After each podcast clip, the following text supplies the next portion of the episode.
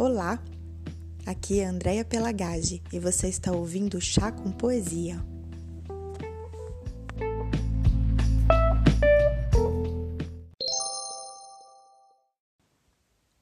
Do livro Tarde, Paulo Henriques Brito. Um pensamento revirado na cabeça como uma folha carregada pelo vento. A folha está em branco, embora um pouco suja, porém as marcas que a escurecem dizem nada. E o próprio vento que levanta e arrasta a folha também diz nada, nada, embora uive tanto. Mesmo que a folha continue a debater-se no mesmo vento por cem anos, sem cessar, as marcas negras contra o fundo outrora branco continuarão dizendo nada, nada, nada.